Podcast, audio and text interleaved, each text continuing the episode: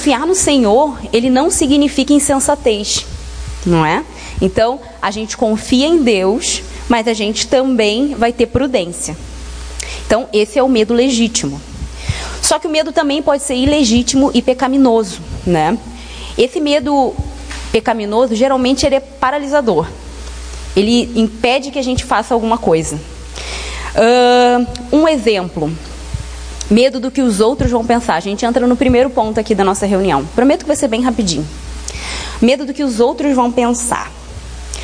O medo ele leva a gente a fazer ou não fazer coisas, dizer ou não dizer coisas com medo do que as pessoas vão pensar. E isso tanto para melhor quanto para pior, né? Quando a gente faz isso, a gente deixa de lado o que Deus diz sobre nós e a gente coloca naquele lugar o que as pessoas dizem sobre nós. Uh, nesse momento, quando a gente faz isso, a gente está julgando o íntimo do coração do outro.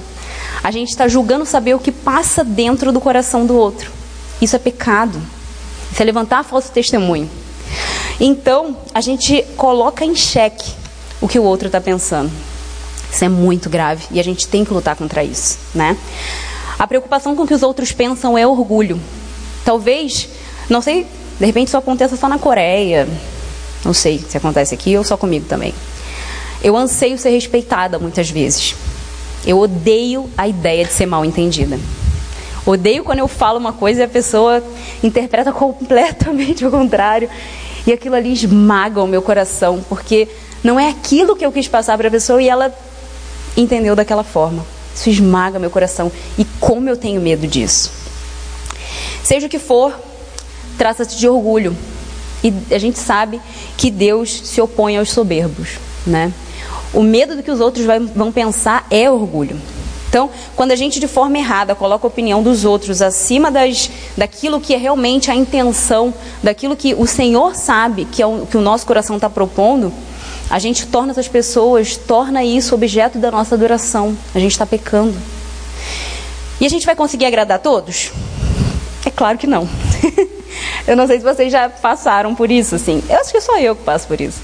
Mas eu acredito que a gente já vivenciou isso. Essa intenção de querer agradar todo mundo, mas ao mesmo tempo não conseguir, né? E a gente não vai conseguir, né? Ainda, se a gente quisesse, assim como Paulo, né, falou, se eu tivesse eh, procurando agradar os homens, não seria servo de Cristo. Então a gente não vai conseguir agradar todo mundo, né? A gente pode lutar e dar o nosso máximo, mas nunca vai ser suficiente para os outros. Nunca vai ser suficiente para o seu cônjuge, nunca vai ser suficiente para sua irmã, nunca vai ser suficiente para o seu patrão, para sua patroa, nunca vai ser suficiente para o irmão que está servindo contigo, não vai ser suficiente. Então a gente tem que estar tá sempre cuidando do nosso coração do porquê que a gente está fazendo aquilo do porquê que a gente está se propondo a servir, do porquê que a gente está propondo a intenção do coração para Deus ela é importante. Não é só isso, né? A gente vai lá e faz. Às vezes a gente faz sem vontade, mas a gente faz. Só que a gente tem que sondar o nosso coração. A autoanálise ela é muito importante. A gente tem que sondar o nosso coração e ver realmente a intenção daquilo que a gente quer fazer, né? Uh, se você já se sentiu desmotivada por não corresponder a expectativas, você não está sozinha. Quando eu me deparo com as críticas, eu tenho a tendência de supervalorizar essas críticas. E aí acontece uma coisa muito ruim. Eu acabo me vendo. É ruim e é boa, né? Eu acabo me vendo muito pior do que eu sou.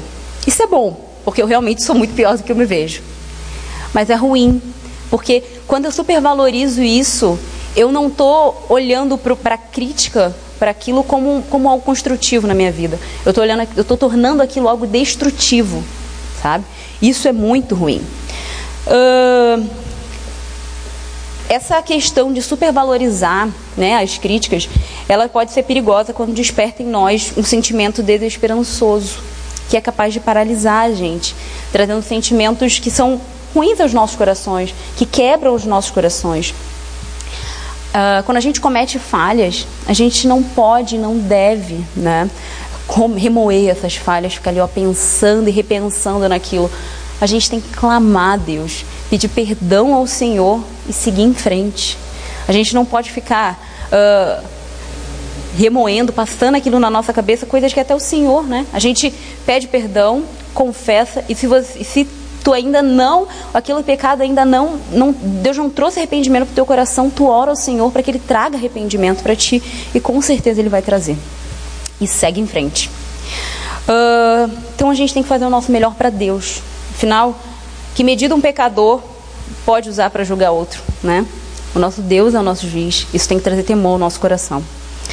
O medo do que os outros vão pensar não pode gerar em nós um medo paralisante que faz com que evitemos fazer certas coisas. Por exemplo, o medo pode fazer com que a gente evite uh, se aproximar de uma irmã. O medo pode fazer com que a gente evite uh, se responsabilizar por algo que querem nos responsabilizar no ministério, por um cargo no ministério. Uh, o medo de ser mãe, o medo de casar, medo de aprender algo novo. Então, a gente não pode deixar que o medo ele paralise a nossa vida, né?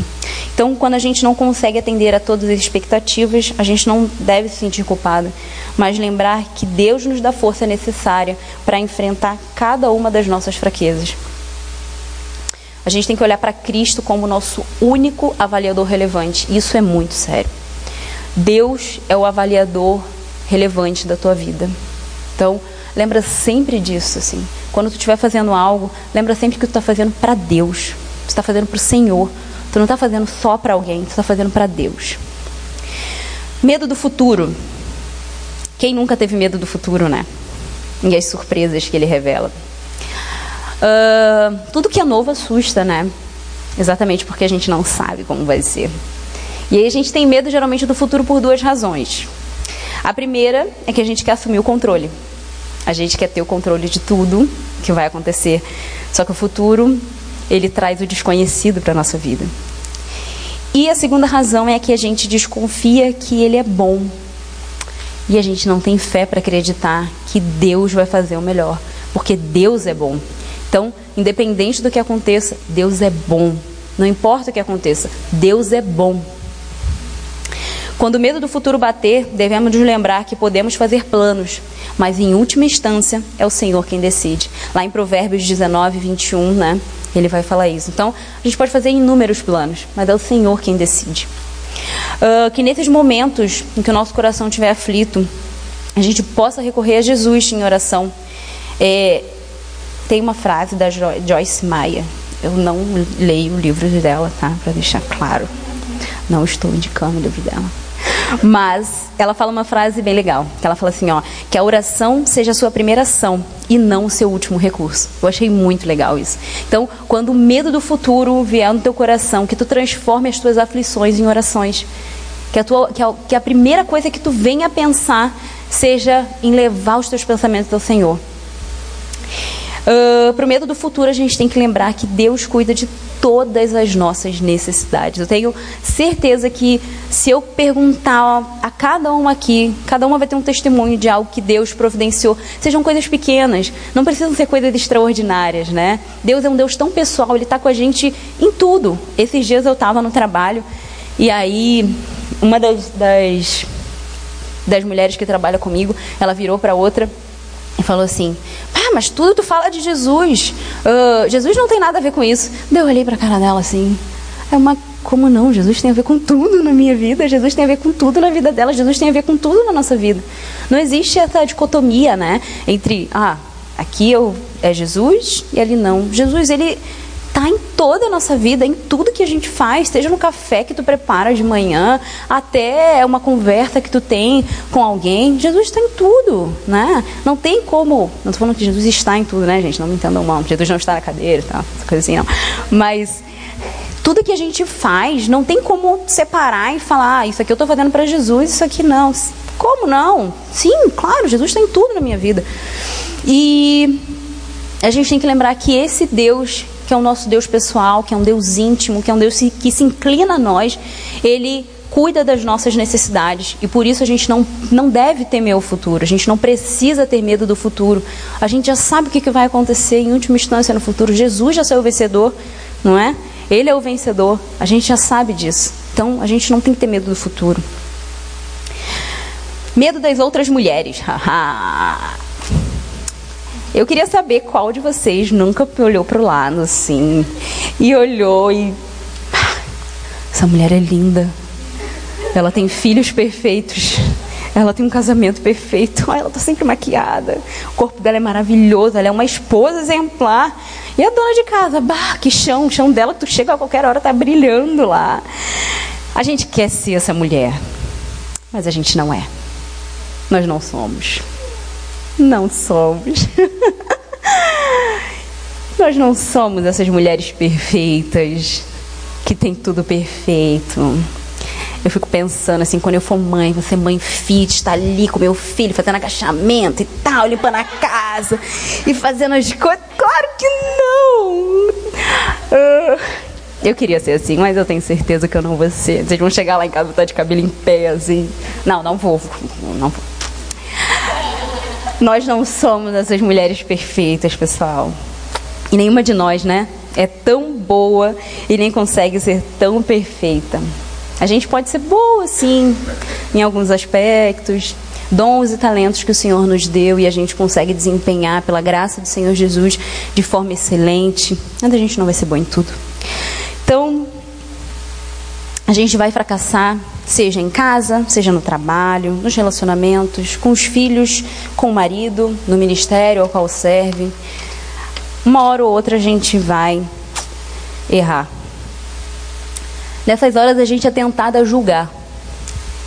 E quando a gente olha para outras mulheres e a gente admira, a gente tem que ter muito cuidado com o nosso coração, porque isso pode virar cobiça. E a gente não deve dar lugar ao diabo e nem invejar umas às outras, mas a gente tem que se relacionar umas com as outras, se identificando umas com as outras, como um corpo. Nós temos dons e talentos diversos aqui. O meu dom não é o mesmo que o teu. O teu dom não é o mesmo que o meu. É por isso que a gente é um corpo. Por isso que a gente está junto. Porque junto a gente consegue ser uma igreja. Porque junto a gente consegue proclamar Cristo. Então, esses dons e talentos a gente busca umas nas outras aconselhamento, a gente busca orientação, a gente pede ajuda. Isso é bom e a gente deve fazer. Então, admiração e cobiça, como é que a gente vai identificar isso daí? Admiração, quando tu tem admiração por alguém, tu ama aquela pessoa, tu cuida daquela pessoa, tu quer seguir o mesmo caminho que aquela pessoa. A cobiça é diferente. A cobiça, ela é destrutiva. A cobiça ela faz com que tu queira que aquela pessoa diminua para que tu cresça. Entende? A cobiça é um pecado e deve ser combatido. Então, os nossos corações, eles vão ser a todo momento tentados a pecar e a fazer aquilo que a gente quer e não que o Senhor deseja e determinou. A luta é grande, muito grande. Mas a gente sabe quem vai sair vencedor e Jesus é a cura para as nossas tentações, para os dados inflamados que o diabo, que Satanás lança nos nossos corações. Peça perdão, ore e não ceda. Medo da tragédia. Hum. Vocês, não sei vocês, mas eu eu sou mestra quando se trata de tragédia. É, nós somos amedrontadas, né, pelo mundo. Eu já parei de ver jornal, meu marido já me proibiu de ver jornal porque eu achava que ia acontecer tudo comigo assim. As notícias não são das melhores. A gente só vê tragédia no mundo, né? E muitas vezes a gente cede a esses pensamentos. A gente tem vivido tempos em que nossas emoções elas estão à flor da pele, né? E a gente imagina coisas que não acontecem e que coisas que nem vão acontecer. Algumas de vocês já ficou viúva em pensamento? Toda vez que meu marido sai de casa, eu fico viúva em pensamentos. Quem tem filho nunca imaginou que a criança estava com uma pneumonia, com uma, um negócio assim bem louco e era só uma gripe, um resfriado? Pois é. Segunda-feira, orem por mim. Eu vou tirar meus dois sisos. Eu já estou com uma infecção generalizada, internada no hospital e já morri por causa de um siso. Eu estou desesperada, vocês não fazem ideia. Eles estão rindo, mas é sério. A gente é muito louca, né? A gente é muito louca.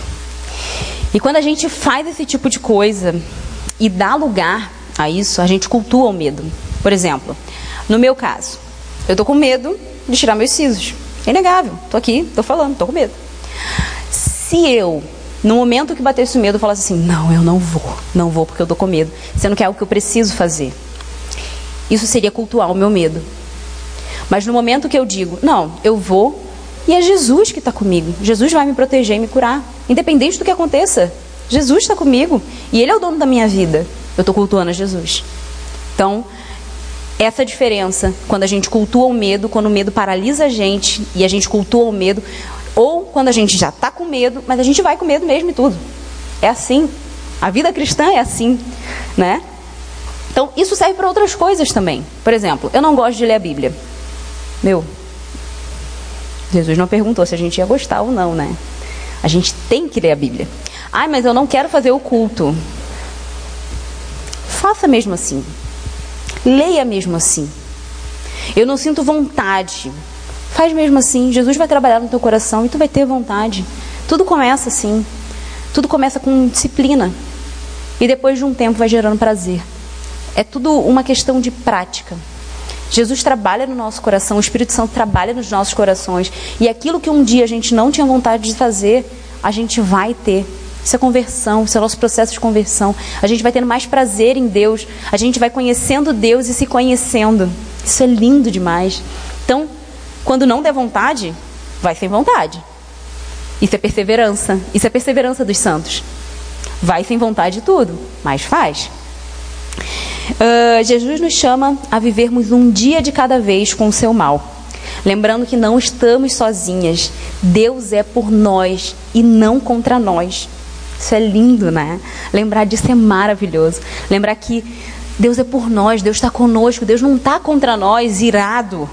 Deus é um Deus bom que enviou Jesus. Ele olha para Jesus e nos vê. Ele olha para a gente e vê Jesus. Desculpa, falei errado aqui, né? Uh, então, isso é maravilhoso. Lembrar que quando Deus olha para nós, Ele não vê a Jéssica, Ele não vê a Priscila, Ele não vê a Amanda, Ele vê Jesus. Por isso a gente já está glorificado com Deus, porque Ele vê Jesus, isso é maravilhoso. Então, quando o medo da tragédia vier, não tem tragédia nenhuma que vá nos separar do amor de Cristo Jesus. Confie nisso. O Senhor, Criador de todas as coisas, escolheu para si, nos escolheu para si. Deus é um Deus que trabalha ao nosso favor. Ele sempre está satisfeito conosco, pois, é, pois ao olhar para nós, ele vê o Senhor Jesus. Nos, que nós lancemos ao, aos braços do Senhor. A gente tem que lembrar nesses momentos da bondade de Deus, das promessas de Deus. Lembrar que a gente está incluída nas promessas de Deus. Deus tem planos perfeitos a gente está incluída nesses planos perfeitos. O que as mulheres, então, destemidas, ou mesmo com medo, podem fazer na missão, né? A gente tem que lembrar que o amor ele lança fora todo medo. Então, que a gente seja incentivada a fazer, com medo ou sem medo, a cultuar a Jesus e não ao nosso medo. Então, não tenha medo de falar de Jesus. Não tenha medo de, se, o que, de ser o que Deus criou você para ser. Deus criou você para ser mulher.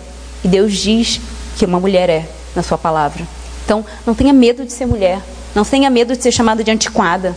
Não tenha medo de ser chamada de. Né, velha. Porque já me chamam de velha, pessoal. Eu tenho 25 anos. Fora de época. Eu tenho prazer quando falam isso. Eu fico bem feliz. Não tenha medo de fazer amigas. Não tenha medo de se doar. Não tenha medo de se doar pela igreja. Não tenha medo. Quando tu se doa pela igreja, tu está se doando para Jesus. Tu não está se doando para o pastor. Tu não está se doando só para o teu irmão. Tu está se doando para Jesus. Não tenha medo. Segue em frente. Não tenha medo de ser submissa ao seu marido, que ama Jesus. Não tenha medo de fazer o que é correto. Mulheres que são libertas do medo elas não têm medo de serem transformadas por Deus. Confiem no seu Deus. Tem um exemplo de uma mulher, tem um livro chamado Mulheres Fiéis e Seu Deus Maravilhoso. Esse livro é muito bom também. Eu vou começar a pedir uma comissão da Fiel, porque eu estou, estou indicando o livro deles. Então, esses livros são muito bons. Mulheres Fiéis é Deus Maravilhoso, ela traz. É uma, uma, uma, biografia, né? E ela traz a história de cinco ou quatro mulheres, se eu não me engano. Cinco. De cinco mulheres. E ele fala sobre essas, sobre essas mulheres. E tem uma delas, vou citar o exemplo dela bem rapidinho aqui para vocês entenderem. É a Glade. Ela morava em Londres, indo empregada doméstica, sem instrução nenhuma, 26 anos. Ela foi alcançada pela graça de Deus. E ela se sentiu chamada para ser missionária na China. E ela começou a estudar para isso, né? Londres para a China, ela não sabia, não aprendia, né? O idioma dela não era chinês, né? Então, ela começou a aprender chinês. E começou a fazer provas e tudo mais. Três meses de treinamento, não foi aprovada. Ela ia ser aprovada, logo ela teria recursos, né, para estar tá lá e tudo mais, ela teria apoio. Ela estudou sozinha, ela aprendeu chinês e ela foi para China. Juntou dinheiro sozinha e foi.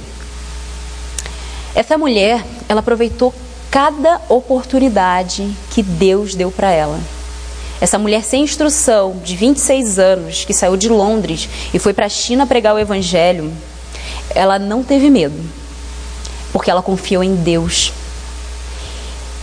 E até na pousada que ela estava, vocês terem uma noção, quando, a pessoa, quando o pessoal estava ali na sala de estar, ela pregava o evangelho para aquelas pessoas. Então, ser missionário não está só ir para a China. Ser missionário está ligado a conversar com teu vizinho, a pregar o evangelho para ele. O evangelho ele começa a ser pregado com a nossa vida e com as nossas palavras. Então, não adianta só a gente querer jogar mil e umas palavras em cima das pessoas se tu não tu não te apresenta, se a pessoa não sabe quem tu é, se tu não faz amizade com a pessoa. Então, ser missionário é muito mais do que só falar de Jesus. É viver Jesus. Jesus se doou nessa terra. Jesus doou a vida dele. Jesus não buscou seus próprios interesses. E por que, que a gente tenta buscar às vezes, né? Então, que a gente possa aproveitar cada oportunidade que nos é dada para continuar na missão. Para que a gente possa fazer a missão de Jesus. Porque Jesus está em movimento. Jesus está indo. Jesus veio ao nosso encontro. E Jesus está indo ao encontro daqueles que ainda estão mortos para trazê-los para a vida. Então, que o nosso coração arda que o medo não paralise a gente e que a gente realmente nós sejamos mulheres destemidas na missão de Jesus. Então, diante disso que a gente possa libertar os outros da obrigação de nos fazer felizes. Que nós sejamos felizes e satisfeitas em Jesus, que a gente possa se inspirar nele, que viveu a sua vida doando a vida dele. Jesus sabia quem era e qual era a missão dele. Você sabe quem você é? Você sabe qual é a sua missão? Que a gente possa refletir nisso. Que a gente possa lembrar que Deus é por nós, Deus não é contra nós. Que Deus é um Deus que se inclina ao nosso favor. Que Deus é um Deus misericordioso, amável, bondoso e Deus é bom.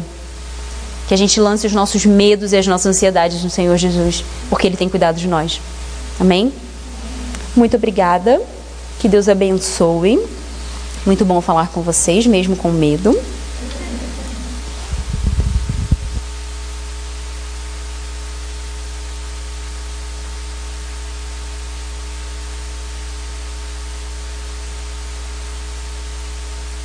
Obrigada, Ingrid. Jesus te abençoe. Quando a Ingrid me falou o tema que ela ia falar, eu me alegrei, né? Porque eu sou uma pessoa um pouco medrosa, assim, pouca coisa. e aí ela sempre ela reparte alguma coisa comigo que ela vai trazer, a Mari também, nós repartimos, a Kaline.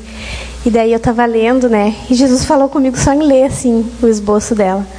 Uh, e não existe mulher que não tenha medo. Não importa a classe social, não importa se você é solteiro, se você é casada, se você tem filhos ou não, se você já passou dos 30, dos 40, se você tem 19. Eu acho que quando a gente tem 19, a gente tem mais medo. A coisa vai melhorando. Mas todas têm medo, né? Em certos níveis. Medo de ficar viúva, então, meu Deus, Eu já enterrei meu marido, a igreja já me abandonou e eu não consegui voltar para o mercado de trabalho porque eu larguei muito cedo. E aí, quando eu me vi, eu estava banhada em lágrimas. Eu, gente, que que é isso? A pessoa surtou por um medo irracional de uma coisa que não aconteceu e que tem uma chance enorme de nunca acontecer, né? E eu geralmente a gente tem medo e o Jacques falou isso uma vez e eu me debulhei chorando porque é a mais pura verdade. A gente tem medo porque a gente olha para um futuro onde Deus não está nos cuidando. Né? A nossa fé é tão pequenininha, tão débil, né? tão fraquinha. Jesus tem que nos sustentar, a gente é dependente da mão do Senhor. Porque a gente sempre olha para um futuro e a gente imagina ele sem Deus. Mas quando a gente olha para trás, a gente, alguém pode dizer assim: ah, mas como é que eu não vou ter medo? Eu já passei por isso, já passei por aquilo, eu já passei uma tragédia. Tragédias existem, mas quando a gente olha para trás, a gente percebe que em meio ao caos, Jesus nos cuidou. Que o cristão ele passa por coisas ruins, passa, mas ele passa da melhor forma possível, porque Jesus está com ele. Que todas as vezes que o medo bater, a gente possa lembrar do que a Ingrid falou. Jesus está conosco. E ele prometeu que estará conosco até o fim dos dias, até a consumação dos séculos. E isso vai ser sempre suficiente. Amém? Que o Senhor nos faça corajosas, valentes, mulheres de fé, que nos envie em missão. Vamos orar? Senhor Deus e Pai, amado, soberano, amoroso Deus que nos trouxe aqui. Obrigada por esta palavra, pela tua filha que repartiu conosco, Senhor. Eu sei, Senhor, que essa palavra falou aos nossos corações. E nós viemos diante de Ti, Jesus, confessar o nosso pecado. Nós temos, sim, Senhor, uma fé pequena, fraca nós temos sim, Senhor, medo muitas vezes do futuro. Nós temos medo da doença, nós temos medo da tragédia. Nós somos fracas às vezes emocionalmente e nós temos medo de sofrer, Senhor. O Senhor nos conhece, o Senhor formou cada mulher que está aqui, cada filha tua. E eu sei, Senhor, que no ventre da, das nossas mães, o Senhor já nos acompanhava, o Senhor já nos assistia e o Senhor acompanhou toda a nossa história. Eu venho te pedir, amado Espírito Santo, que o Senhor nos faça perceber todos os momentos que o Senhor nos cuidou, todos os momentos em que nós pensamos que não havia saída, em que a tragédia bateu na nossa porta, mas o Senhor foi suficiente. O Senhor foi nosso Pai, o Senhor foi o nosso refúgio. O Senhor nos conduziu pelas águas, Senhor. E eu venho te pedir, acrescenta a nossa fé. Dá-nos uma fé, Senhor, pelo menos do tamanho de um grão de mostarda, para que ela possa crescer, frutificar, Senhor. Nos fortaleça em Ti. Que nós possamos ser mulheres corajosas, Senhor. Que nós possamos ser valentes, ousadas, empoderadas, mas pelo Teu Espírito Santo e para a Tua glória, para fazer missão, para vivermos a vida plena que o Senhor nos dá. Que o Teu amor arranque dos nossos corações todo medo e que a partir de hoje, Senhor, nós possamos testificar de que quando o medo bateu na nossa porta, nós recorremos a Ti, nosso Pai, em quem nós confiamos e sabemos que é o nosso refúgio. Senhor, toma cada uma aqui nas tuas mãos. Que nós possamos sair daqui e produzir grandes frutos, frutos dignos de arrependimento e ouvir ainda grandes testemunhos através desta palavra. É o que eu te peço, Senhor. Eu te agradeço desde já com fé.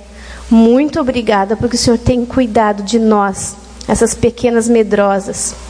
Nós te agradecemos, Senhor, para o bem da tua igreja e para a tua glória. Amém.